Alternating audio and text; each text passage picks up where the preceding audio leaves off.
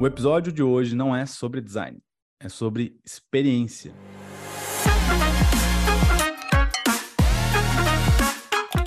O Não é sobre design é o seu podcast sobre inovação. Aqui a gente conecta teoria e prática, academia e mercado, pensadores e makers para destravar novos insights pelas lentes do design estratégico. Meu nome é Diego Alegre e temos aqui do time NESD o filósofo, mestre em design Juliano Selli e o mestre e doutorando em design Cristiano Fragoso. Como é que vocês estão, meus queridos? Muito bem, Diego, muito bem. Feliz por estar aqui de novo. Já faz dois episódios que eu não apareço. Estou bem feliz de estar aqui, principalmente é, pela nossa convidada especial. A audiência estava reclamando da tua ausência, viu, Juliano? Mas, Ninguém se lembrava mais de mim. Foram mais Juliano... de dois episódios que tu não esteve, mas fica aí a... Mais é mais, é.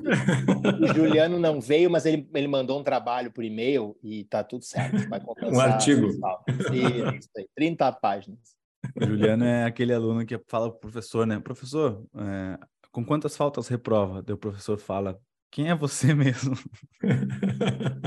Ele joga só cara... no carisma de. Ele tem, ele tem cara de bom aluno, né? Se ou faz o que ele faz, tem. acabou tudo. Sabe quem está aqui também? A Cicred Pioneira, a primeira cooperativa de crédito da América Latina, apoiadora oficial do Não É Sobre Design na quarta temporada. Ela está representada aqui pelo Complexo, seu laboratório de colaboração, experimentação e inovação, que tem como objetivo criar alternativas de soluções não financeiras que gerem valor compartilhado e fortaleçam relações de ganha-ganha-ganha, onde ganha a comunidade, ganha o associado e ganha a cooperativa, potencializando assim o propósito de que juntos é possível co-criar comunidades melhores. E no episódio de hoje recebemos aqui a Karina Troncos, ou, se vocês preferirem, a Nina. A Nina, ela é designer de produto na Accenture, ela é TEDx speaker, ela foi cinco vezes vencedora né, da Apple Scholarship ela é criadora de conteúdo sobre UX design, tecnologia no Nina Talks. Sigam aí no Instagram, vale muito a pena, um perfil incrível com muito conteúdo massa. Ela também é formada em ciência da computação pela PUC Rio, apaixonada por desenvolver experiências digitais e por ajudar outras pessoas a seguirem carreiras incríveis na área da tecnologia. Nina, a gente está muito feliz de te receber aqui. Seja muito bem-vinda ao NESD. Ah, eu também. Fico super feliz com o convite. Muito obrigada. Bora, vamos nessa. Antes da gente começar, Conta pra gente um pouquinho, assim, né? Como é que tu se interessou por ciência da computação? De onde que veio essa, uh, esse caminho, assim? Era tua família? Tu gostava de, sei lá, de umas séries, assim, mais nerds, de conteúdo nerd? Conta um pouquinho de como é que tu foi parar na ciência da computação. Sim, veio totalmente assim de dentro de casa, porque meu pai, meu pai fez ciência da computação, ele fez na Unicamp. Minha mãe, apesar de ter sido ter se formado em biologia, ela trabalhou na mesma empresa de tecnologia que meu pai, que foi a Digital, né, que depois foi comprada pela Compaq, comprada pela HP, então uma das empresas aí pioneiras de, de, na área de tecnologia como um todo.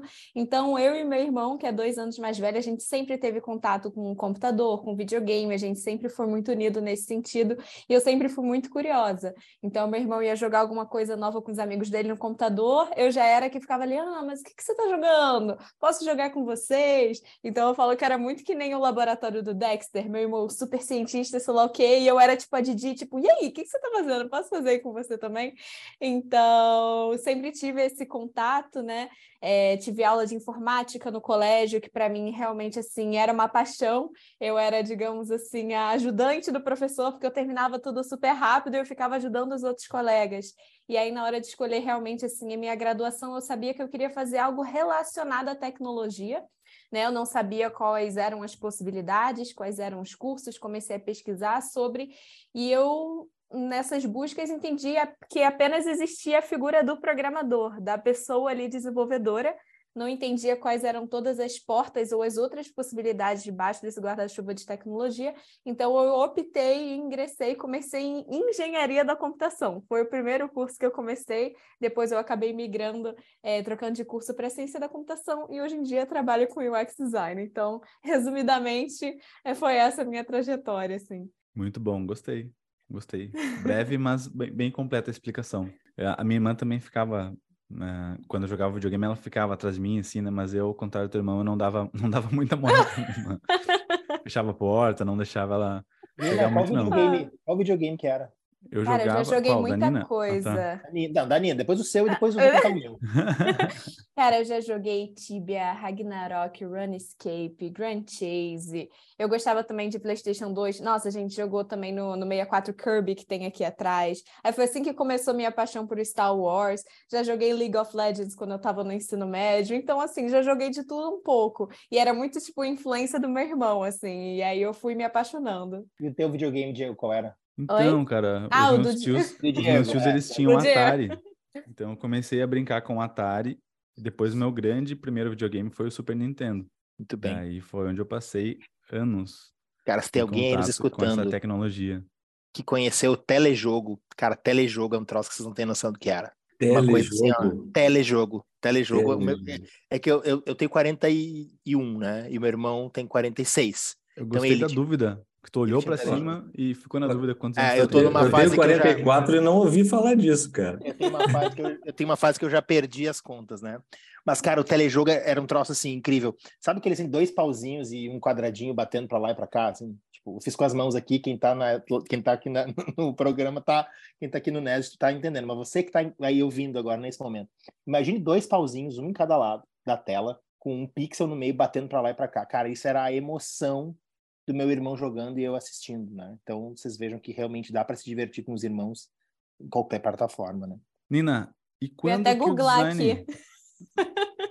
E quando que o design entra na tua história, assim? Como é que ele aparece? Quando que as coisas começam a se conectar? E tu vai, então, lá da engenharia, né? De computa- computação, enfim, ciência da computação. E, e onde que surge o design como um método, uma abordagem, uma ciência, enfim? Então, eu olhando assim, eu percebi que o design sempre estava ali de alguma forma na minha trajetória, né? Então, muito ligada à parte de artes, no final das contas, eu amava as matérias de, eh, de desenho, eh, desenho, como é que é? Que a gente tem no colégio? Não é de- desenho gráfico. Educação artística. É, eu tinha desenho geométrico, lembrei. Eu tinha aula de desenho geométrico que eu gostava muito. Tinha história da arte, é, e eu era sempre fui a pessoa, na verdade, que entra em algum lugar, começa a analisar, tipo, todos os produtos, como é que está sendo disposto. Nossa, eu sempre fui o terror no mercado e na farmácia, porque eu quero analisar a embalagem de tudo. eu gosto de prestar atenção na experiência, como que tudo está funcionando relacionado a serviços. Tipo, eu sempre fiquei pensando, ai, como melhorar essa fila? Como que sei lá o quê? Só que eu não, não tinha noção de que isso tudo era design. Para mim, design era design gráfico ou design de produtos físicos. Eram as duas possibilidades. E como eu era muito apaixonada por tecnologia, eu falei, ah, acho que vou deixar de lado essa minha paixão ali por design e vou estudar realmente computação. E aí, quando eu estava no meu primeiro estágio, que foi num programa da Apple chamado Apple Developer Academy, que é uma iniciativa da Apple com universidades do Brasil para fomentar desenvolvimento iOS. Então, aqui no Brasil tem 10 lugares diferentes e sempre vinculado é, a uma universidade. Então, aqui no Rio, fica na PUC Rio, e foi a minha primeira experiência profissional. Então, eu entrei para ser desenvolvedora iOS, e aí eu tive esse primeiro contato com a parte de UX. Tinham designers também que entraram para o programa, e eu falei, gente, o trabalho deles é muito incrível, de design digital, é uma disciplina muito completa, muito focada nas pessoas, mas que está ligada à tecnologia. Então, foi ali que deu um estalo na minha cabeça de, nossa, eu consigo unir essa minha paixão por design e estar ligada à tecnologia no final das contas. Então eu falei, nossa, eu quero muito trabalhar com isso. E aí foi aquela primeira, né, de tá, e agora o que, que eu faço? O que, que eu tenho que estudar? Eu tenho que trocar de graduação? Como que eu entro nesse universo? Então foi, meu Deus, e agora? E como que é hoje a tua rotina, assim, né? De falando um pouquinho para quem está nos ouvindo, assim, e se interessou pelo tópico, né? Ou já te conhecia também das redes sociais. Conta um pouquinho pra gente de como que é a tua rotina hoje, assim, um pouco do teu trabalho, dos projetos que tu tá envolvida, um pouquinho dos Uhum. projetos que tu tem mais orgulho, assim, aqueles que tu gosta um pouquinho mais. né? Conta pra gente um pouquinho do teu dia a dia, pra gente entrar um pouquinho mais a fundo no, no teu processo, assim, de trabalho. Sim. Então, hoje em dia, na Accenture, eu divido a minha função em, em dois, duas frentes, né? Eu trabalho como consultora de design de experiência e também nessa parte de educação que eu acabei descobrindo como uma paixão dentro do Nina Talks. E eu fui chamada para trocar essa frente ali dentro, né? De como a gente desenvolve, né? Os nossos designers é, ligado realmente ao plano de carreira de cada um, ao nosso time, as necessidades, os projetos que estão chegando. Então, montar ali realmente tipo um, um, plano, uma jornada de aprendizagem que não seja simplesmente, ó, oh, gente, tem esses vários links, esses vários cursos, vocês podem fazer aí, mas realmente está ligado à jornada e à carreira de cada um. Então a gente está realmente tem esse essa construção desse plano de aprendizado dentro do nosso time e também fica alocada ali em projetos. Então, atualmente eu tenho inclusive pego uns projetos mais voltados para service design, que era uma frente assim que eu não estava muito ligada, estava muito focada em produto digital mesmo, a parte de product design mesmo. E na Accenture, como tem essa frente muito grande de, de design de serviços, eu comecei a me envolver muito mais. Eu falei, gente, estou curtindo muito isso. Comprei a Bíblia do Service Design. É... E aí, realmente, a gente construiu um projeto que, inclusive, deve ser divulgado em breve, mas esse eu posso falar, porque a maioria a gente não pode falar quais são, que é um projeto com o Museu da Manhã, da gente redesenhar ali a experiência, a jornada dentro do museu. E para mim, assim, foi o primeiro projeto mais voltado para design de serviços que eu peguei, que para mim, assim, foi completamente incrível. Pensar de uma forma completamente diferente, o design ali não só no online, mas um, até inclusive mais no offline do que no online, é, toda essa jornada. Então, acabo me desdobrando ali em diversas frentes e o que eu acho muito legal do meu papel hoje é justamente poder demonstrar esses interesses, né, para os meus gestores e eles realmente me colocarem nesses diversos projetos em que eu consigo ir desenvolvendo essas diversas habilidades. Eu queria abordar esse aspecto do, do UX design, que é, que é algo que está muito conectado com a tecnologia. Né? O próprio termo, né, a inovação tecnológica, UX design é sinônimo de inovação tecnológica uh, para muitos, mas a gente sabe que tem muito dessa questão da, da, da experiência né, entre as pessoas, entre na, nas relações, né, e como isso se reproduz. Eu queria entender de ti como que tu como que tu aplica isso nos teus projetos, como, qual é o teu olhar para essa perspectiva da tecnologia com o design que se que se dá hoje pelo termo de UX design. Eu gosto muito assim do termo é, da questão da gente humanizar a tecnologia e da gente não simplesmente usar a tecnologia porque ela está ali à disposição, né? Então, até uma pergunta que me fazem muito é de tipo, ah, Nina, como que você ganhou lá os projetos da Apple, né? O scholarship cinco anos seguidos? É porque eu comecei a analisar é, os projetos das, dos outros participantes, que as pessoas que enviavam, e eu via que eles utilizavam a tecnologia simplesmente pelo fato de demonstrar que eles dominavam ela. Tipo, quero construir algo voltado à inteligência artificial, machine learning, enfim. E eu falava, não, eu quero entregar a melhor experiência possível, eu vou pensar ali qual é o contexto, qual é o meu público, como que vai ser esse storytelling, o que, que eu vou entregar de experiência, e só depois eu falar quais tecnologias, né, no caso o Apple, quais são as tecnologias três Apples disponíveis para eu construir e entregar essa jornada. Então, eu sinto que muitas pessoas fazem o contrário. Eu vi as pessoas programando ali no primeiro dia para mostrar que elas sabiam utilizar a tecnologia e eu pensava primeiro na experiência, né? Então eu sentia que isso era um grande diferencial e, né, e acabou dando resultado no final das contas de quando a gente inverte esses papéis e que como tecnologia está muito no dia a dia de muitas pessoas hoje, às vezes a gente assume realmente que todo mundo todo mundo está inserido digitalmente, que as pessoas têm um letramento digital e a gente vê que não é assim. Eu estava inclusive conversando com meu primo ontem e ele falando que a minha tia, a primeira vez vez que ela foi usar o Facebook, ela não entendia o conceito de um feed. Ela achou que tudo aquilo eram mensagens que as pessoas estavam mandando para ela. Então ela respondia um por um e ela falava: "Gente, é muito cansativo isso". Aí meu primo, mas por que que você está comentando tudo? Ele: "Mas está todo mundo me mandando mensagem". Ah, então a gente assume que as pessoas entendem o que é um feed, mas não fica claro. Então a gente precisa realmente, por isso que a pesquisa é muito importante, a gente entender esses diversos contextos e furar nossa bolha e falar, gente, a gente não pode assumir que as pessoas entendem as tecnologias, a gente tem que dar um passo atrás e a gente trabalhar nesse letramento digital realmente das pessoas para facilitar a vida delas, não para ser mais uma barreira, um empecilho ou realmente confundir as pessoas, né? Cara, esse exemplo da tia é muito bom, né?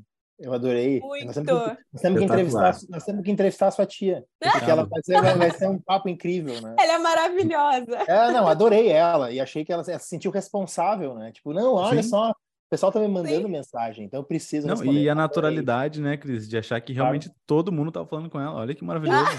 Assim, é isso. Ela é pop, todos estão falando ela é comigo. popular. É, é. De certa ela forma, é. estão mesmo, né? Estão gerando algum impacto. Maravilhoso. Não, realmente, ela não questionou. Mas, Nina, muito legal essa. Eu, uh, assim, eu, eu sou uma. Eu tenho, tenho uma questão, assim, eu tenho, tenho bronca com a tecnologia, sabe? tenho isso, assim. Eu acho, eu acho que a gente, acho que as pessoas são muito encantadas pela tecnologia, assim, e esquecem esse fator humano, assim. Então, vendo teus conteúdos, assim, eu, eu achei muito legal isso, assim, essa tua, essa tua sensibilidade para enxergar as pessoas nesse processo, né?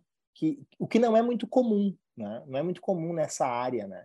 E aí eu queria te perguntar isso, assim, como é que foi, assim, uma, uma pessoa que tem essa sensibilidade como, como você entrar nesse meio? Porque não deve ter sido fácil. Normalmente, uh, pessoas mais sensíveis, pessoas que estão mais atentas, como você falou, achei incrível o exemplo do ah, na, ia na farmácia quando criança e queria entender uh, as pessoas, né? As pessoas que estavam ali, né?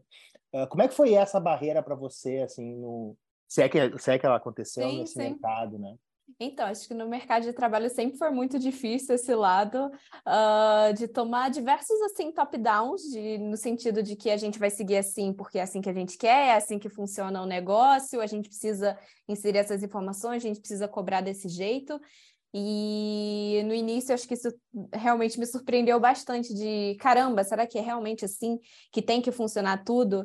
É, e aí eu comecei a contornar as situações, de falando como que eu consigo utilizar da, do meu conhecimento, da minha expertise para contornar esse tipo de situação e propor outras soluções que atendem a essas outras necessidades, mas que também entregam a melhor experiência possível, porque a pessoa de negócios ela vai falar em números, em objetivos, em métricas. Então eu falei, eu tenho que falar números com ela também, eu tenho que falar a mesma língua. Então não só entender meus usuários finais, mas entender quais são todos ali os stakeholders que eu preciso convencer de que aquela é a melhor experiência ou para os desenvolvedores que realmente aquela é a solução que não vai ser tão onerosa tecnicamente, mas que vai entregar uma melhor experiência. Então, eu sinto que eu estou o tempo inteiro convencendo as pessoas é, e que é um trabalho que, no final das contas, para mim, acaba sendo muito prazeroso. Quando eu entendi como que eu deveria adaptar o meu tom de voz, as apresentações que eu faço, o conteúdo que eu estou estruturando, dependendo do meu público, que é algo que a gente pensa, né, na grande maioria das vezes, quando a gente está projetando para o usuário final, de que a gente tem que tratar essas relações internamente da mesma forma. Porque está cada um ali realmente com os seus interesses, mas no final das contas todo mundo está convergindo para um objetivo único e muitas vezes a gente não pensa isso. Então, como é que a gente estabelece essa comunicação melhor entre todas esse, essas pessoas interessadas para a gente realmente entregar a melhor experiência e não só cumprir tabela, sabe? Nina, olha só, tem, tu contou essa história da tua tia que eu achei maravilhosa e o Cris vai fazer contato com ela para trazer ela para o NED.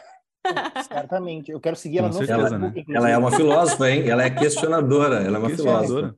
Eu, tô, eu queria passar o Natal eu, com ela. Imagina que, que demais conversar com ela no Natal. Que gostoso. Eu vou reativar meu Face para falar com a tia da, da Anitta. O que, que eu queria te perguntar é o seguinte, né? Eu, eu tô contando essa história da tua tia, eu lembrei de uma outra história. Uh, não sei se todo mundo aqui conhece, os ouvintes talvez, alguns sim, outros não, mas o, o Cid do não é do não, como que é? Do não salvo. Ele é um cara da internet assim das antigas, né? Ele mega sempre foi um cara do humor e ele criou um perfil no Twitter para o pai dele e disse que o Twitter era o Google e que o pai dele podia pesquisar ali nos tweets ali qualquer coisa. Ele mandaria a pergunta e o, a, o Google responderia. E ele começou a fazer pesquisas no Twitter, tweetando, e, e as pessoas que seguiam, né, o não, o não salvo, começavam a responder. E eu lembro que ele ficava muito tenso, meu Deus, o que, que meu pai vai perguntar, né? Não pergunta nada proibido. Daí eram umas perguntas assim, onde tem churros, sabe? Umas coisas assim, muito aleatórias. Eu vi e... isso, achei muito bom, porque realmente tem as respostas, é. só que é a comunidade, né? Tipo, isso. não é o Google respondendo, é incrível. Então foi, foi um, um case muito engraçado, assim, que durante muito tempo ele pesquisou no Twitter como se fosse, e a galera respondia como se fosse o Google, assim, sabe? Muito Pior bom. que eu imagino meu, meu primo fazendo isso com a minha tia. Essa é a melhor muito, parte. Gostei, gostei do teu primo também. O que, que eu ia te falar ah. que, que tem um ponto assim que eu queria ver contigo, que eu achei que tu já contextualizou um pouquinho, deu alguns sinais, mas eu queria explorar um pouquinho mais. Que é o seguinte, né? Tu hoje está numa empresa que é, assim, vanguarda em tecnologia, em, em processos, em metodologia. Tu uh, ganhou prêmios né, da, da Apple, então tu está na crista da onda né, do UX design, da, da tecnologia, e tu trouxe uma abordagem diferente, né? Então, tu parte primeiro da, da experiência desejada, onde tu olha para as pessoas, né? E, e, depois disso tu entende que tipo de tecnologia ou abordagem que tu vai trazer para gerar valor ali. Mas tu usou uma palavra, que daí o Cris, ele tem implicância com a tecnologia, né? E eu tenho uma coisinha também com, com usuário, sabe? Ela também me incomoda num certo nível, assim. A gente tá e... velho, Diego.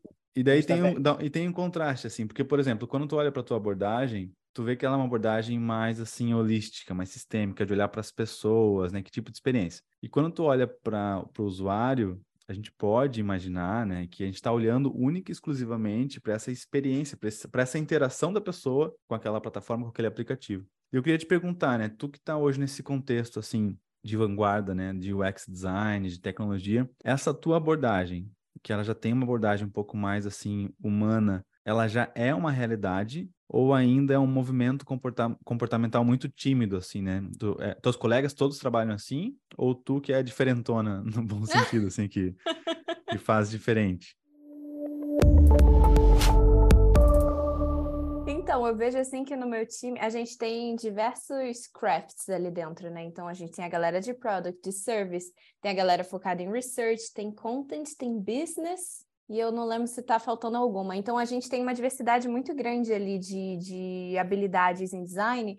Então a gente sempre envolve galera de pesquisa, de research nos projetos. A gente realmente não faz nada em que a gente minimamente não faz um, um desk research para entendimento assim das pessoas.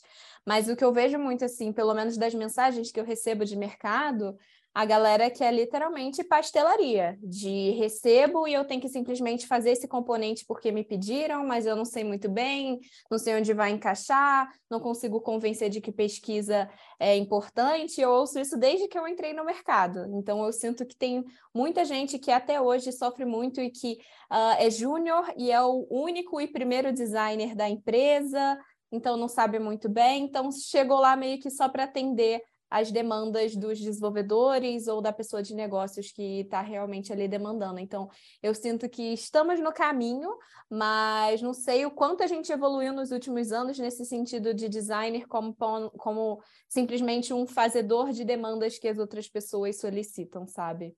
É, Nina, eu queria aproveitar e agora fazer uma, uma ponte com o universo do projeto Nina Talks, tá? que eu acompanho, eu sou eu sou eu acompanho muito, sou um fã do teu trabalho.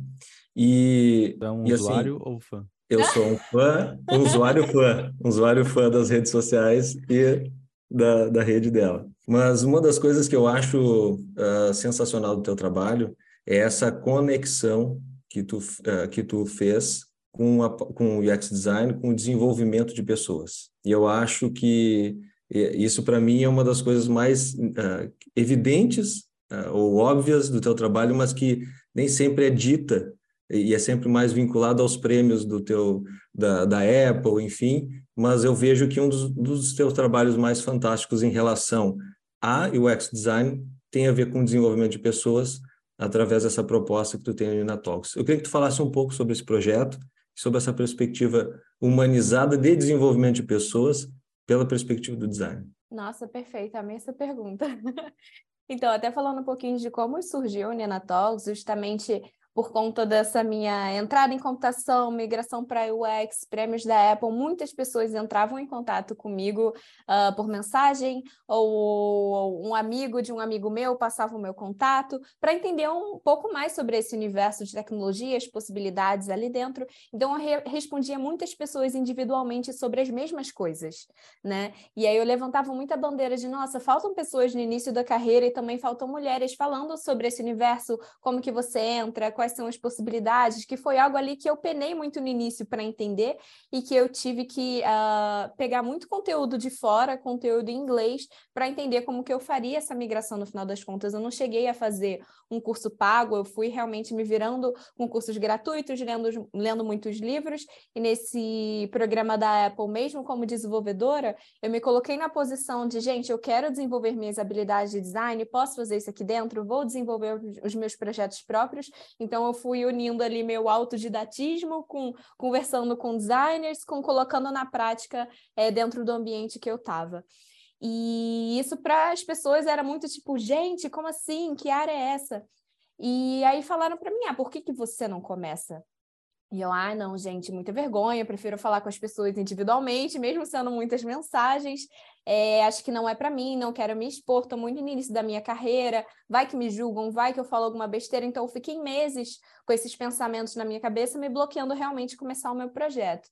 Até que eu falei, olha, quero me desenvolver na parte de comunicação, quero conseguir falar melhor com público, com pessoas. Sempre fui uma pessoa muito, muito, muito envergonhada. Eu falo que eu era a pessoa que no colégio segurava o cartaz e ficava atrás do cartaz enquanto as outras pessoas apresentavam. Falava, gente, eu juro que eu faço o projeto inteiro, o trabalho inteiro, só não me coloca para falar na frente das pessoas. Para mim era tipo assim, meu super medo. Eu falei, eu quero me desenvolver nesse quesito e também, né, no final das contas, criar ali um repositório em que as pessoas podem consumir de lá. Não, não, não preciso responder individualmente, eu consigo ganhar ali uma escala num, num certo ponto. Então foi assim que surgiu a ideia do Nina Talks, assim, para ajudar as pessoas que queriam entrar na área. Eu tinha feito essa migração é, recentemente. Eu falei, eu vou compartilhar o que eu estou estudando, o que eu estou aprendendo, o que, que deu certo para mim, e partir do pressuposto que eu não preciso ter todas as respostas, porque ninguém tem, e que faltava realmente alguém ali no início e trazendo muito esse conteúdo realmente em português, porque eu falava, eu não sou é, exatamente um, apenas uma criadora de conteúdo, eu me enxergo até muito mais como uma curadora de conteúdo, de trazer, de localizar aqui realmente para o Brasil, pegar quais são as, as melhores notícias, os eventos, que é o que muitas pessoas ficam perdidas, tipo, Nina, compartilha os eventos que estão tendo que eu não sei, ou você viu algum curso legal, alguma bolsa de estudos, então meio que participar desse desenvolvimento das pessoas e realmente receber mensagens diárias de, pô, consegui uma bolsa de estudos de um curso que você indicou, consegui a, a minha primeira oportunidade porque você divulgou conteúdos maneiros, então isso para mim que realmente não tem preço. Então eu falo que a minha métrica de sucesso é receber uma mensagem ou um comentário por dia de que eu ajudei alguém com algum conteúdo. Acho que por isso que eu realmente tô, vou completar quatro anos aí de, de Nina Talks, e é uma dupla jornada que vocês estão gravando aqui podcast, vocês sabem como é cansativo utilizar nossa noite, nosso fim de semana. Então, para realmente não perder o pique, é receber esse feedback positivo de que eu estou impactando positivamente.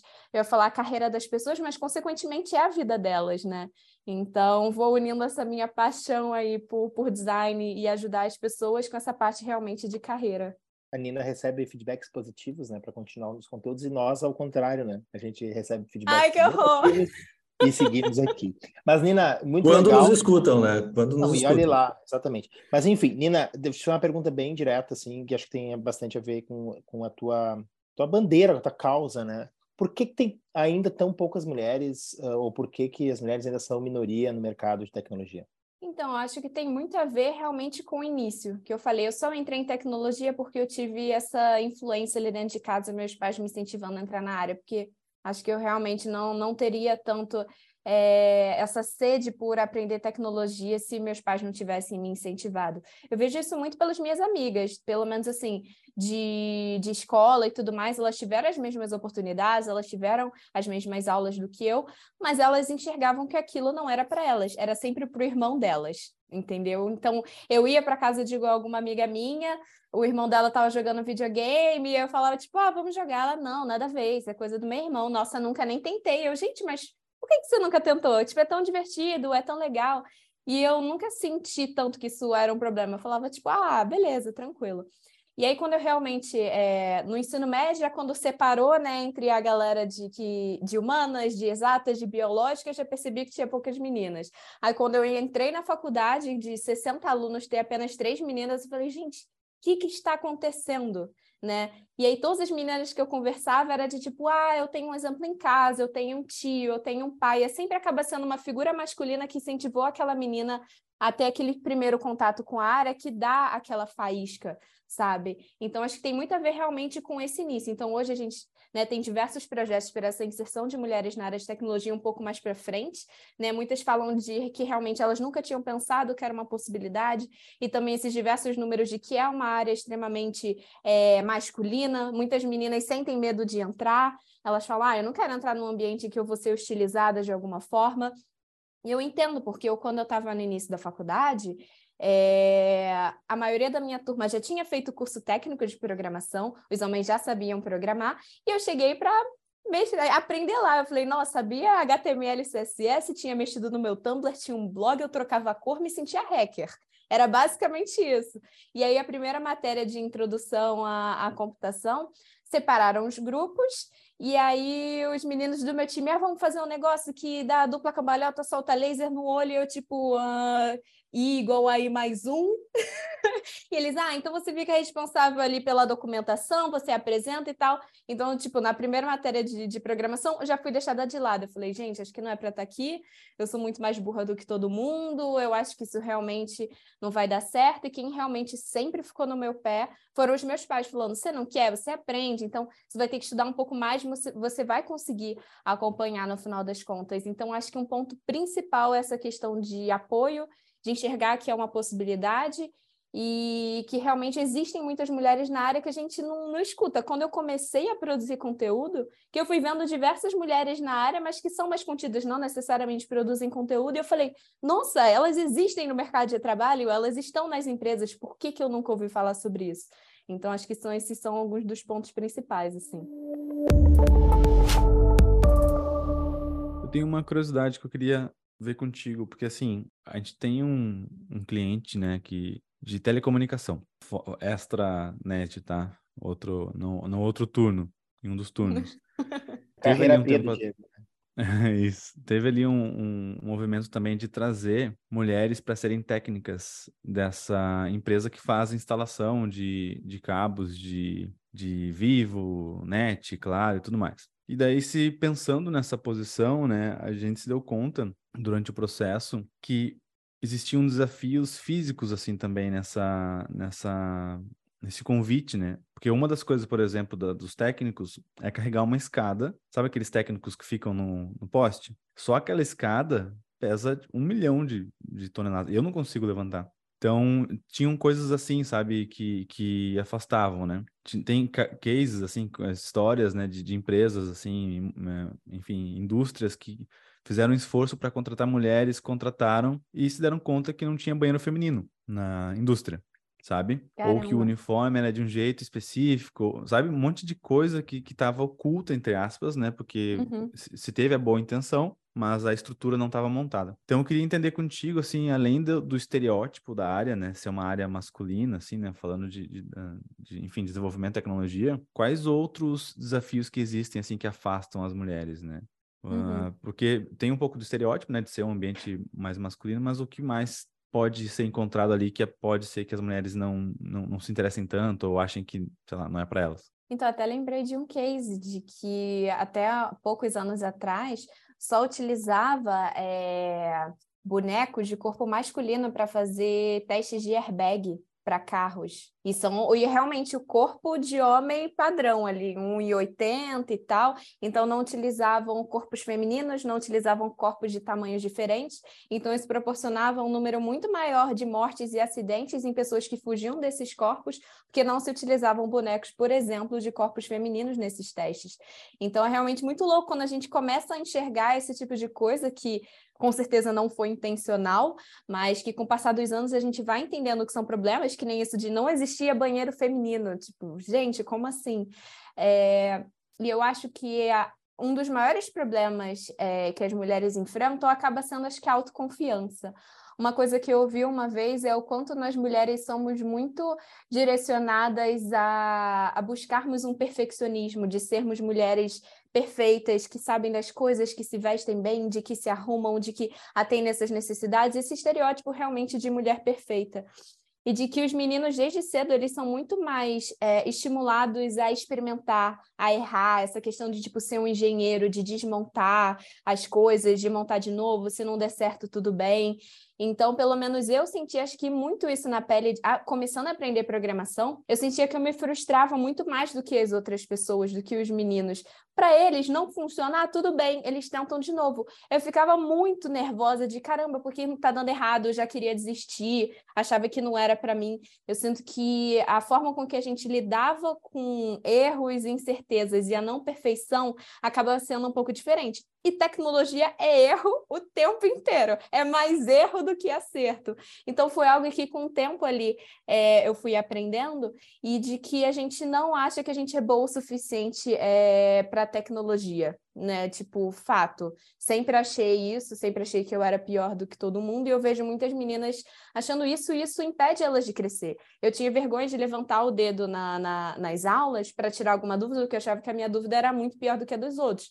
Então, eu me omitia para depois pesquisar ou perguntar para o professor em off, porque eu não queria que as pessoas vissem que eu era a única menina da sala e que eu era a única que tirava dúvida. Enfim, são várias coisas que quando a gente vê de fora, a gente acha que está tudo bem. E por dentro, a gente está passando ali por diversos conflitos e inseguranças de, além de ter que aprender algo super difícil, uma forma completamente nova de pensar, a gente tem que lutar muito com esse tipo de coisa. Então, hoje em dia, eu falo, nossa, esse tipo de coisa nunca é, me atrapalharia hoje, porque hoje eu sou muito mais segura de mim mesma. Mas eu, no início da minha carreira, isso era algo que me atrapalhava muito. Eu vejo muitas meninas desistirem de alguém falar, tipo, ah, nossa, nada a ver, ou tipo, realmente, eu achei muito doido que uma menina mandou mensagem, ela é, acho que ela era do Nordeste, acho que mais do interior, uma cidade pequena, e ela falou: Nossa, Nina, meu sonho sempre foi fazer computação, mas o meu pai não me deixou fazer porque ele disse que era um curso de homem.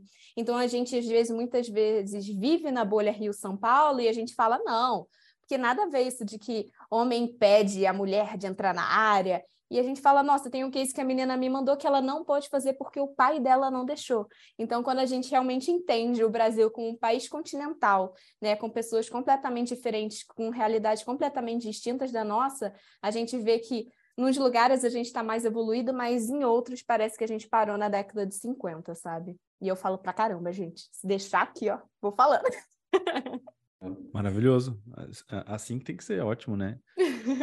Eu tenho uma, uma outra pergunta, mudando um pouquinho de, de tópico, assim. Eu queria entender quais são as, as tendências, assim, do qual é o próximo passo do UX design? Né? O que, que vai rolar, o que, que se vem conversando, o que está mudando, tem alguma nova metodologia, abordagem, enfim, o que está rolando agora, assim, que tu está percebendo em termos de tendências, né? O que, que vem por aí? Acho que uma tendência que está aí já há bastante tempo, que não é muito nova, é sempre essa parte de design como um olhar muito mais estratégico e não apenas operacional, participando mais da parte de decisão e não só apenas de tipo, ah, precisamos de um designer, vamos envolver o time de design então. Mas lá desde o início, quando a gente está pivotando alguma ideia ou pensando em é, em alguma solução, algum problema, o designer está na mesa de realmente decisões estratégicas e não de apenas ser acionado quando acham que ele realmente é necessário. Mas acho que isso também já realmente já está aí há um tempo. E mas acho que o segundo é o que está realmente gerando um burburinho muito grande de tecnologia, que são as inteligências artificiais, o quanto isso vai batalhar com, com as profissões das pessoas e o quanto a gente deve realmente é, aderir isso ao nosso dia a dia para otimizar o nosso trabalho e a gente focar nas coisas que não são tão operacionais que a gente consegue automatizar de alguma forma. Né? Então, toda a questão de que eu estou vendo dos ilustradores e as inteligências artificiais que criam arte, das inteligências artificiais que é, produzem textos e escritas e o trabalho dos UX writers. Então, todas essas incertezas e brigas que eu estou vendo no LinkedIn, Instagram e Medium e redes sociais como um todo, mas que eu enxergo que em vez da gente relutar e fingir que essas coisas não estão acontecendo e que simplesmente vão roubar o trabalho das pessoas e que a gente não tem nada que a gente possa fazer, acho que se a gente não pode lutar contra eles, a gente deve se unir a eles. Então, já ouvi até o termo de prompt designer, do designer que sabe realmente criar um, uma prompt de comando para que a inteligência artificial gere a melhor resposta possível, dependendo da sua necessidade. Então, acho que é muito mais sobre entender como que a gente pode abraçar essas tecnologias da melhor forma possível. São coisas que também existem há muito tempo, quando a gente fala também de realidade aumentada, realidade virtual. Tipo, gente, isso tem há muito tempo, é porque a gente está tendo dificuldade de encontrar aplicações reais no nosso dia a dia que não seja. Se botou um óculos, você ficou ali uma hora, você já cansou sua vista, é, é, enfim, você tem que ter um espaço maior, enfim, todas essas limitações é algo que é pesado, que você coloca na cabeça, mas entender quais são essas evoluções que a gente pode estar tendo dessas tecnologias que não são tão novas, mas o que a gente pode pensar são as melhores formas da gente utilizar é, acho que isso tudo ao nosso favor. Então, acho que em vez de a gente relutar e brigar e, e, negar, sermos negacionistas das inteligências artificiais, a gente abraçar elas da melhor forma possível, sabe? Tu é negacionista, Cris? Tu fez, uh, tu, tu é. fez os teus, as tuas ilustrações lá com a inteligência artificial ou não? Ou tu negou é. isso? Talvez, talvez eu seja. Mas olha só, mas enfim, né? não sou eu aqui. Uh, Nina, realmente, assim, dá para ver que uh, tu é uma fonte de conhecimento, de conteúdo, né? Mas eu, eu, eu sempre gosto de perguntar para essas pra pessoas que nem você, assim, quais são as suas fontes principais de conteúdo? Da onde que, aonde que você busca conhecimento? Da onde que você uh, se alimenta para poder gerar tanto, tanto conteúdo tão legal e fazer esses cruzamentos tão bacanas que você está trazendo aqui? Até pedir para ela entregar obrigada. a fonte, é isso mesmo? É, exato. Não, Como mas, assim? gente, eu falo que a, a minha principal fonte são livros. Gente, eu sou apaixonada por ler livros. Tem até aqui na minha mesa. Eu comprei na Black Friday da Amazon, eu literalmente comprei 10 livros. Eu falei, a tecnologia mais antiga, né, Nina? É, tec... e eu não, não sou muito fã de Kindle, eu gosto do, do papel. Eu gosto do ir marcando e anotando. Nesse sentido, eu sou extremamente, assim, analógica. Aí a minha parte digital é depois, tipo, digitar esses trechos para facilitar de eu encontrar realmente, tipo, fazer o meu resuminho com os principais trechos. Mas acho que a minha fonte principal realmente são livros. Eu sinto que eu tenho aquele momento em que eu fico off e eu consigo focar e, e, e, aprender de uma forma mais aprofundada. E era algo que eu não era muito apaixonada. Na verdade, eu era zero apaixonada na época do colégio. Eu achava que livro não era para mim, que eu não conseguia focar. Aí, quando eu descobri que livros técnicos era o que eu realmente gostava, eu não gosto de, ler ficção, aí eu prefiro ver série e ver filme, porque eu gosto de ver as explosões e etc e tal. Mas ter esse meu momento de me aprofundar num assunto, para mim, são livros. E aí eu descubro termos, descubro novas pessoas, e aí eu busco, e aí eu entro num loop infinito de conteúdo. Tipo, vi o nome de alguém, eu quero ler tudo sobre aquela pessoa. Tipo, eu faço uma imersão num tema. Então é um pouquinho assim, sabe? Eu, eu queria, para não deixar de filosofar, né? Porque a minha função aqui também é puxar aspectos filosóficos da conversa. Estava demorando, né, Diego? O momento filosófico estava demorando.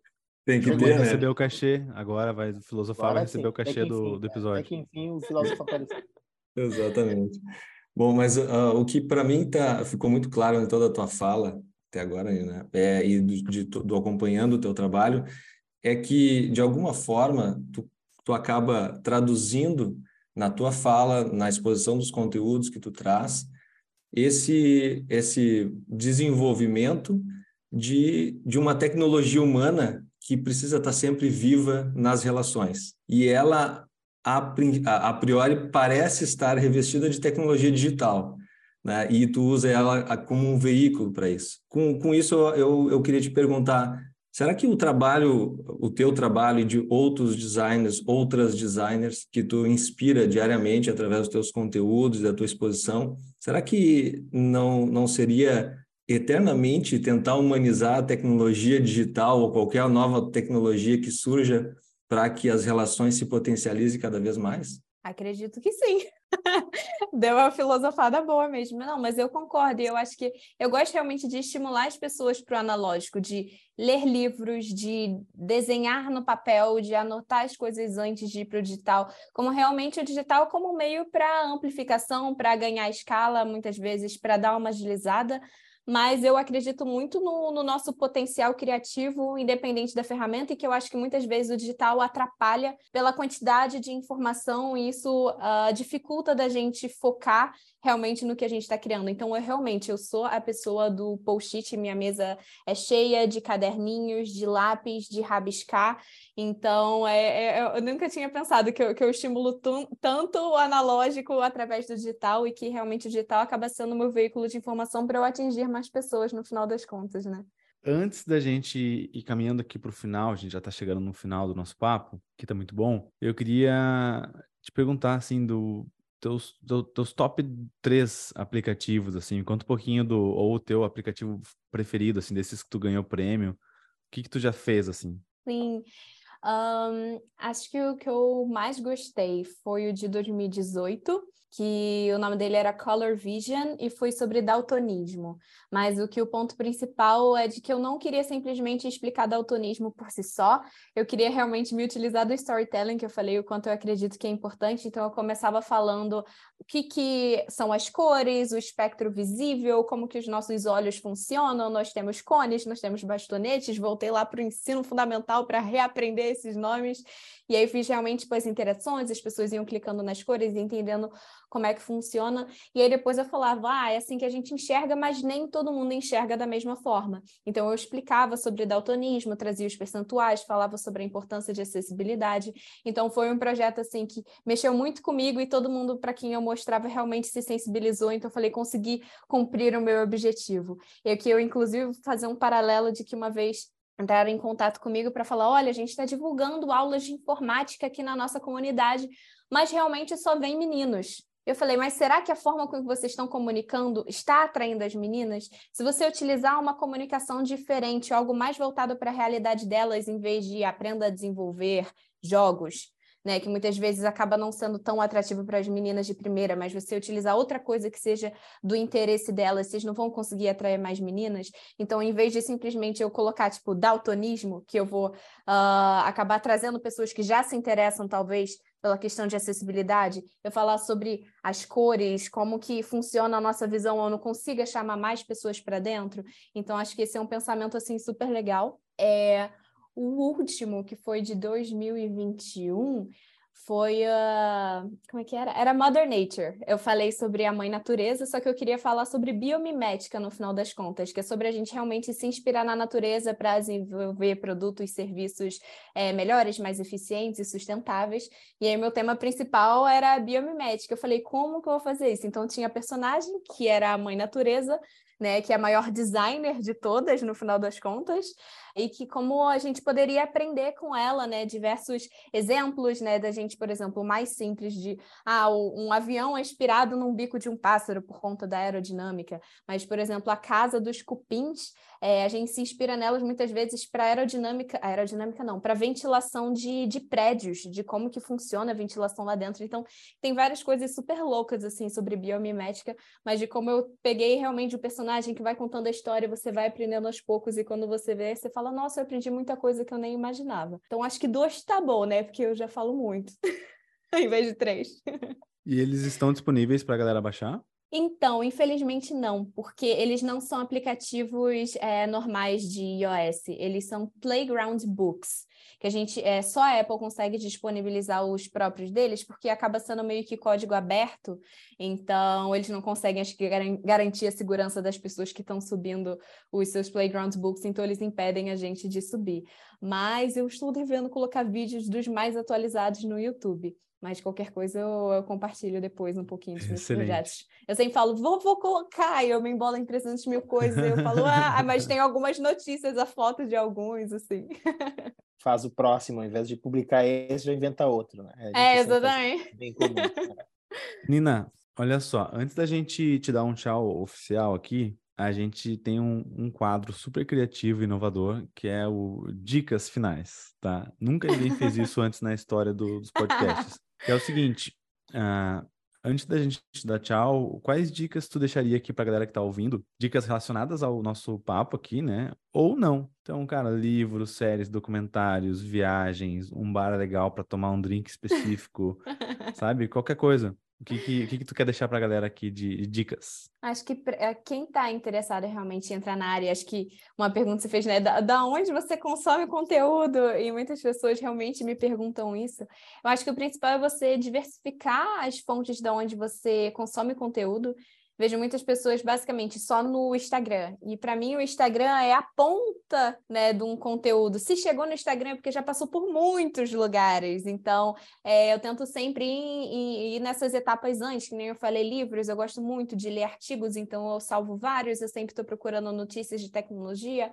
acompanhando é, comunidades, outras pessoas influentes na área, para a gente realmente desenvolvendo esse nosso pensamento um pouco mais crítico. LinkedIn, que muitas pessoas só acham que realmente é, para a galera causar polêmicas ou falar que nem faria Limers, mas eu amo o que, que as pessoas compartilham ali no LinkedIn. É, acho que é um dos lugares que eu ali mais fico sabendo de algumas novidades ou realmente me coloco para pensar em relação ao que outras pessoas estão levantando, que nem essa de inteligência artificial. Vi muita gente falando isso sobre o LinkedIn. Eu falei, ah, vou me alimentar sobre esses pensamentos até eu, eu realmente formar a, a minha opinião sobre o que eu estou que eu achando sobre isso tudo.